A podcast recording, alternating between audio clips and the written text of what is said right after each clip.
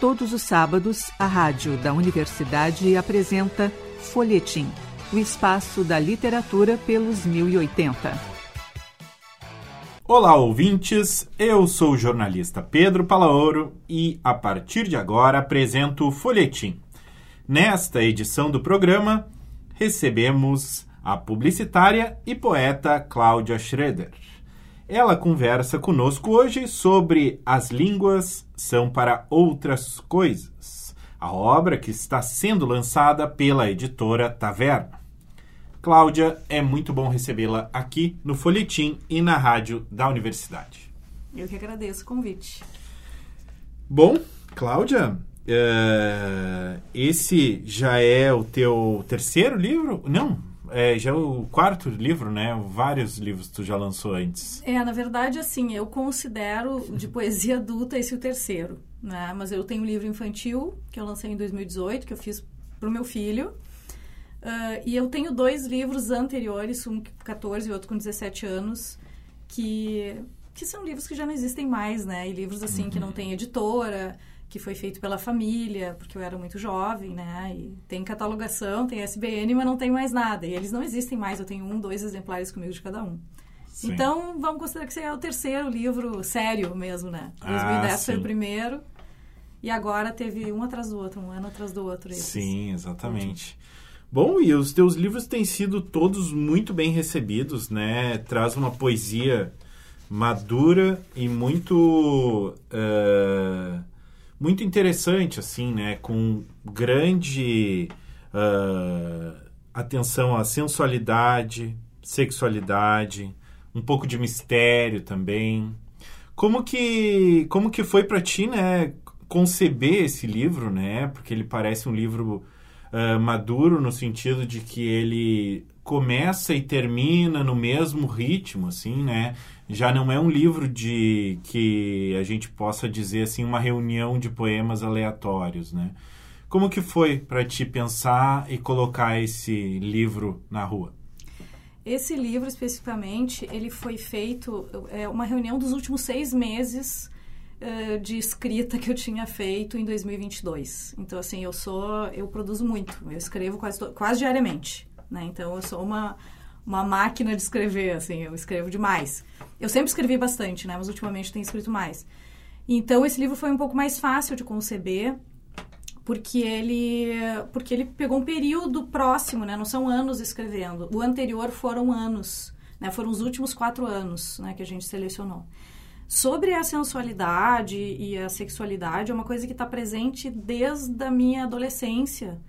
Uh, não porque eu fui uma pessoa muito sexual, eu sou do interior, né? Então, assim, uma pessoa que eu iniciei muito tarde, né, nesse assunto. Mas o meu pai era um boêmio que me levava para as rodas de samba e para as pizzarias com, a partir dos quatro anos. Eu era a companheira dele, então eu ouvia muito. Eu estava sempre entre os homens. Então, assim, eu me dou muito bem com os homens porque eu conheço muito esse universo masculino desde muito cedo. Só que eu não entendia o que estava acontecendo, né? Ficava no meu inconsciente. Depois eu fui entendendo aos poucos. Então, a, a, a, esse universo estava muito presente. Tanto é que eu comecei a escrever com 14 anos e já aparecia né, a traição, já aparecia porque eu ouvia isso, né? Eu ouvia os homens falando sobre isso, né? As amantes, as tristezas, a, infelicidade do casamento, ou a felicidade do casamento, a paixão por outra. Então, assim, eu, isso estava sempre, sempre ali no meu universo. Então, por isso, acho que foi a origem dessa presença. Né? Depois eu comecei a ver que como era importante falar sobre isso. Né? As mulheres são muito silenciadas, sempre foram, né? E se a gente não continuar e tentar dar uma continuidade a isso, a gente vai ser silenciado de novo, né? Então a gente tem que sempre estar tá lutando em relação a isso. Então eu continuei escrevendo e vi, e não por isso, eu não continuei escrevendo e publicando por isso.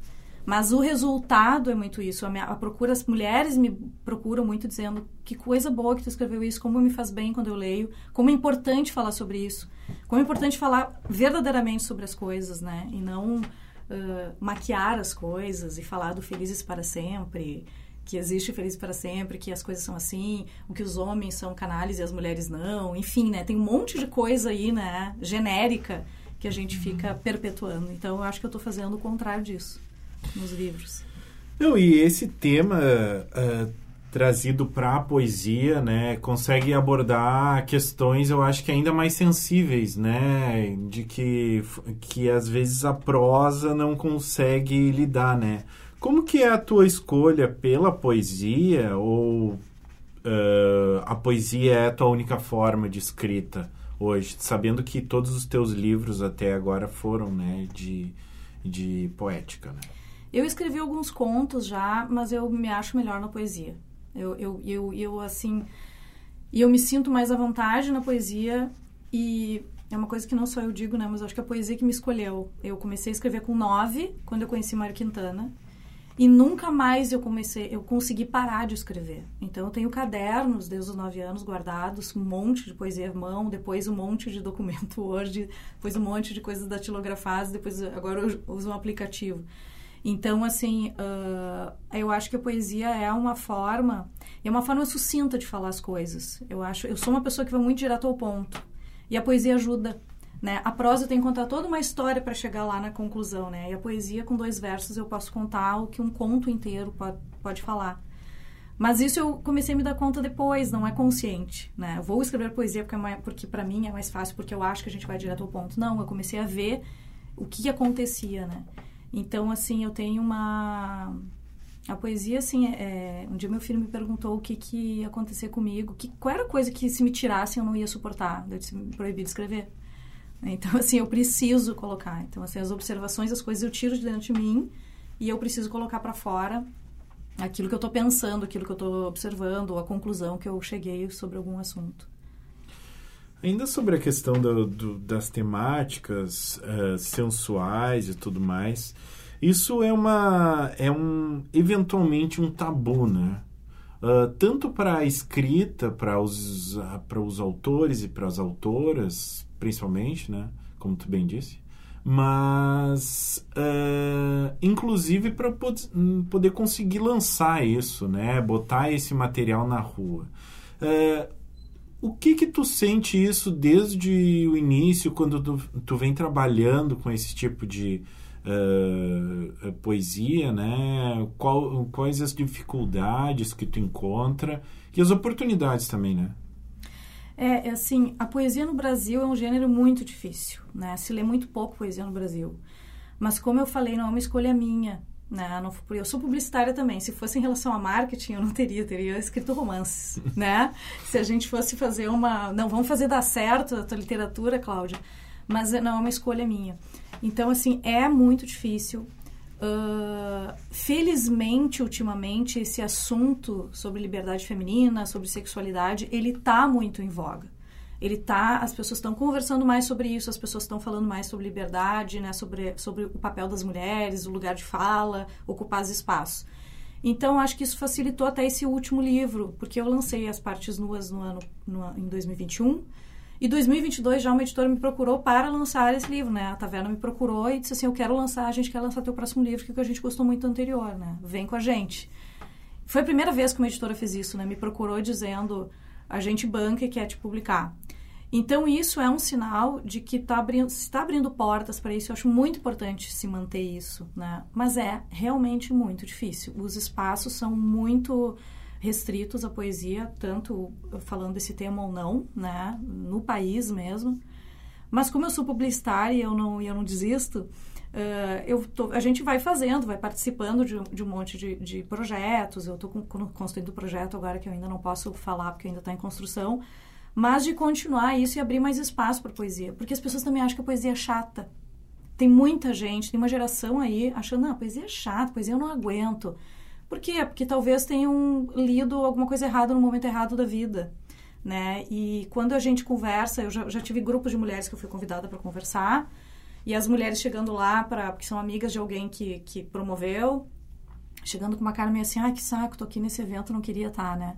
E, e, não querer sair de lá depois da gente começar a conversar e ler poesia e falar sobre os assuntos dos livros, né? E daí as, as pessoas me dizendo, gente, eu, eu, achava que poesia não era bom, que não era legal.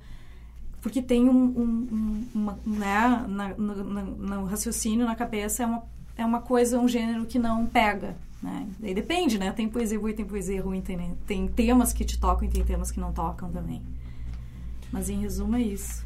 Bom, uh, Cláudia, é, quando fala assim de sensualidade, traz questões de relacionamento também, uh, tu toca numa questão que eu acho que é bem importante e é abordada assim de uma forma ainda colateral uh, na poesia contemporânea, principalmente, uh, que é a questão da intimidade, né? A questão da intimidade é uma questão que tu trabalha Uh, ao longo de todo o teu livro, assim, traz a questão das relações, mas naquele limiar, assim, da, da preocupação e da, uh, uh, do excesso de displicência, aquela toda aquela, aquela dúvida que fica entre as pessoas se relacionando, né?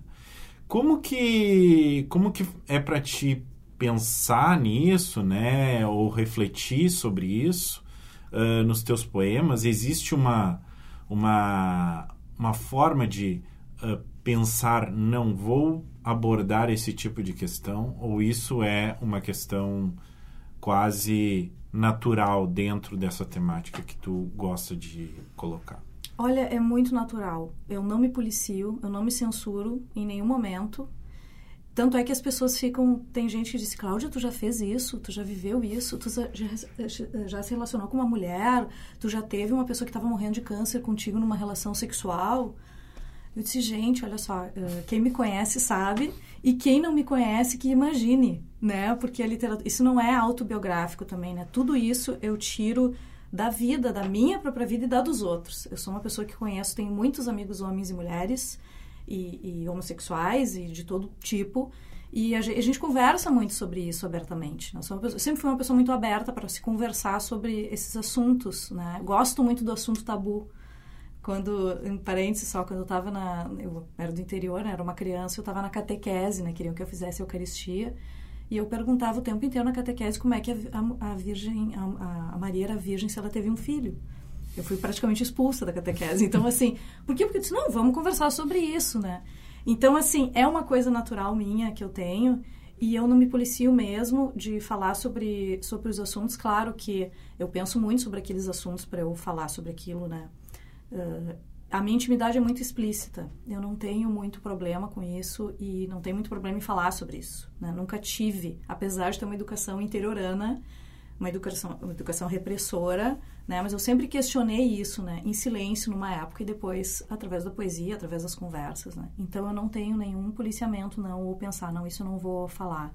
Eu falo sobre tudo mesmo. Acho que se tu leu o livro, tu, tu chegou nessa conclusão, né? Cláudia, gostaria que tu lesse para os nossos ouvintes um dos teus poemas. Pois é, gente, eu não escolhi nada aqui, né, para, né? E Vamos ver se. Hum, pegar um mais. Já que a gente está falando de sexualidade, né? Pegar um mais que tem a ver com esse assunto.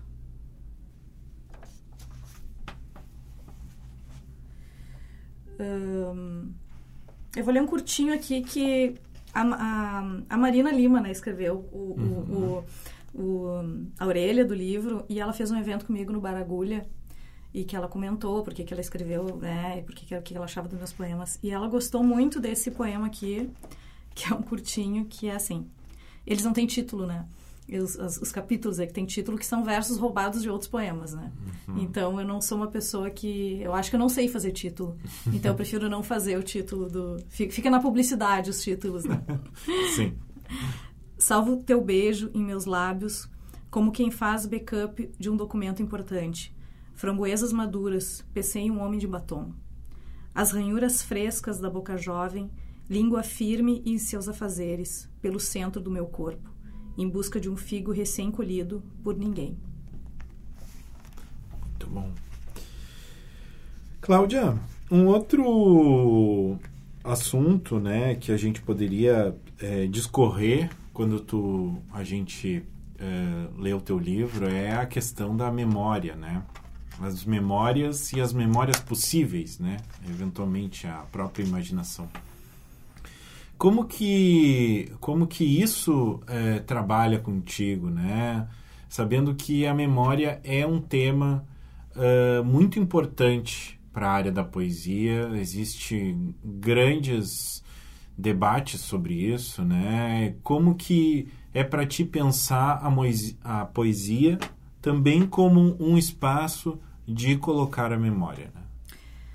Eu acho lindo isso, né? Porque a gente mantém viva uh, toda nossa, do, todo o universo que a gente observou, que a gente já, uh, já viveu. E, e, eu trago bastante, né? Minha, as minhas memórias e memórias de outros, né? Memórias de, de outras pessoas que estão ao meu redor ou que estiveram ao meu redor, né? E e ela registra, né? A memória deixa registrado um monte de coisas uh, também da vida, né? Do, do, momento, do momento político, uh, das coisas que acontecem. Né? Tem muitos... Eu não tenho, assim, uma, uma poesia uh, política, né? Eu não falo muito sobre isso. Em algumas... Eu, eu falo algumas, algumas passagens, né? Mas eu tenho poemas sobre meu filho, por exemplo. Eu tenho um poema... Eu acho que é nesse livro agora, eu me confundo porque os dois são tão próximos. Que eu roubei coisas que ele fala né? Que daqui a pouco, quando ele for adulto, ele vai ler e diz assim, gente, eu falava isso. E eu, e eu digo que esse poema não foi eu que escrevi. Eu roubei o que ele falou e, uhum. e transformei em versos, né? Então, é, é, é, muito bonito isso, eu acho, da, de ter... De tu colocar todas as memórias de um tempo da tua vida, de tu manter vivo isso, né? Eu acho que toda literatura faz isso, né? Uh, acho que em certa medida, sim. É, uh, depende, né? Uh, a, a, ficção, né? Aqui o meu livro é, ele, ele é ficcional, né? Também ele é confessional, mas ele também é ficcional. Tem muitas coisas que são imaginativas totalmente, né? De, ah, tu viveu isso, gente, isso eu fantasiei, ou isso eu imaginei, ou isso eu peguei um pedaço de uma história de alguém e pensei com outro final para essa história, né? Ou se fosse a origem de outra forma, né? Então, uhum. eu já mudei de assunto aqui, né? A gente tá falando de memória, já estou falando de, de, de autobiografia ou ficção. Bom, mas quando a gente fala disso, uh, me vem à memória uh, que o, o, nosso autor aqui, que uh, foi homenageado agora esse mês com o Festival Rastros de Verão, o João Gilberto Nol, uhum. ele tinha uma frase que ele dizia que ele gostava de escrever sobre aquilo que dava vergonha a ele. Como que tu vê isso? É, existe algo que te impulsiona a escrita? A vergonha, pois é, né? Eu, é, é, a, é a falta de vergonha, eu acho, para mim, assim. Me, me impulsiona, assim, ó. Uh, eu vou mostrar, eu vou escrever o que as pessoas não têm muita coragem. Inclusive, esse livro, As Partes Nuas, o anterior a esse, foi chamado muito de um livro corajoso, né? O, José Luiz Peixoto falou isso para mim quando ele escreveu a apresentação. E, e, como é físico e corporal, que são coisas que estão aí, que ou, tu, ou se tu esconde porque tu tem vergonha, se tu mostra demais o que tu é exibido, exibicionista, né? Então, eu acho que me impulsiona muito falar a verdade sobre tabus. Eu acho que esse é o grande tema, né? Que nem eu tô falando também sobre envelhecimento. E não só feminino, isso também é envelhecimento para o homem, né? O homem também se preocupa, embora não se fale muito sobre isso, se fale muito mais do físico das mulheres, né? Falando do envelhecimento físico. Uhum. Também é um tema tabu. Então, eu acho que os temas tabus, eles me, eles me impulsionam muito. Né? O pensar sobre uma coisa, gente, eu nunca tinha pensado sobre esse aspecto disso e ninguém fala sobre isso, eu vou falar. Então, assim, eu acho que eu, que eu, eu, eu tento muito uh, uh, falar sobre isso. Tanto é que eu sou apaixonada pela Wisława Szymborska, porque ela é uma poeta que ela diz na, na cara das pessoas, né? O que, o, as verdades do mundo. E que as pessoas que é difícil, né? Porque a poesia não é, para mim, a poesia não é assim, ah, a poesia que te faz bem, te deixa bem, né? Ah, a poesia que lindo, que lírico. Não, para mim a poesia é quando tu dá a real de uma coisa que eu não tinha pensado antes, né? Tu, dá uma, tu causa uma surpresa no leitor. Então, eu acho que essa surpresa me impulsiona. Vou falar sobre esse assunto tabu, vou falar sobre esse aspecto que eu nunca tinha pensado antes e talvez pouca gente tenha pensado. E, e a verdade também é uma coisa que, que eu gosto muito, né? De não florear as coisas, né? De dizer, não, isso aqui, a verdade é essa. Então, eu gosto de dizer isso, por isso que eu acho que essa, a coragem é, é uma palavra que sempre falam muito para mim, né? Que eu causo uma queda na leitura, que a pessoa tá lendo de repente, pá, causa uma queda, assim. Gente, ela quebrou aqui e me mostrou um, um buraco que eu não estava vendo. Né? Então, acho que é o que mais me impulsiona mesmo. Cláudia, Uh, tu mencionaste antes uh, sobre o teu livro, né, para crianças, que foi uh, feito para o teu filho, né? Uhum. Uh, mas agora tu fala, né, também sobre o, a questão de falar a verdade, se expor de forma completa. Uh, que desafio é esse, né? De colocar para um público tão seleto quanto o público infantil esse tipo de visão, né? É, e o meu livro infantil é totalmente verdadeiro porque ele é sobre o uso do protetor solar a importância do protetor solar. Porque quando meu filho era pequenininho, ele odiava usar. E eu lembrei que eu também tinha pavor de passar. Era hipoglós na época, né? No rosto. Não tinha protetor solar que tem hoje. E eu procurei um livro para ele. E não encontrei, então eu escrevi. Então é, so, é, é a verdade sobre o sol. Então é a menina que descobriu o sol, o livro. Né? Eu dediquei a ele para explicar o quanto era importante, independente da cor da pele, né? Negros e brancos precisam usar então não deixa de ser uma verdade. É um livro que esclarece a importância do uso do filtro solar, os horários do sol, por que o sol é malvado em um, em horário e ele é bonzinho em outro. Né? Entrevistei dermatologistas, conversei com bastante gente e escrevi esse livro para dar de presente assim para ele e para as crianças que, que eu acho que isso é um, é um assunto importante de se abordar né então ele não deixa de ser um assunto totalmente verdadeiro né? não é nada um, não é um livro fantasioso bom Cláudia vou pedir para tu fazer mais uma leitura para os nossos ouvintes. então, já que a gente está falando do meu filho, eu escolhi até um poema aqui agora, enquanto a gente estava conversando, que é um filho que, que, que, é um, um filho é um, é um filho também né um poema é um filho uh, que fala sobre a, a, maternidade né sobre ter um filho mas também com sexualidade junto que o Pedro Gonzaga até disse ah que difícil fazer isso que tu fez aqui né então eu vou ler essa mistura né? Outras pessoas amarão a pessoa mais amada pelas minhas entranhas. Outra mulher no corpo do meu filho. De uma outra forma, ele amará esta mulher com a força de uma tempestade repentina. Chorará o desgosto quando ela for embora. Desejará as marcas de, sua, de suas unhas onça novamente as costas lisas, produzidas dentro de meu ventre. Se apaixonar por aquele ventre, entrará por onde ele saiu de mim, mas em outra. Muito bom.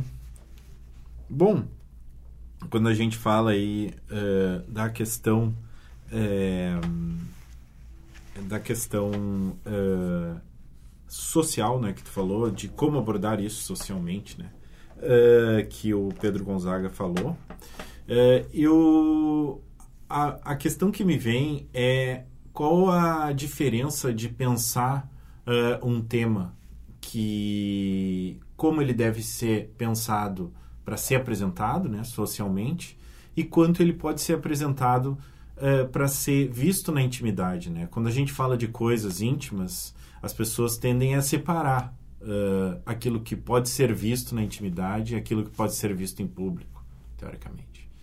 Como que é para ti pensar isso né, e tentar unir isso, né, justamente? Uh, é um trabalho mais de linguagem ou é um trabalho mais de inspiração mesmo?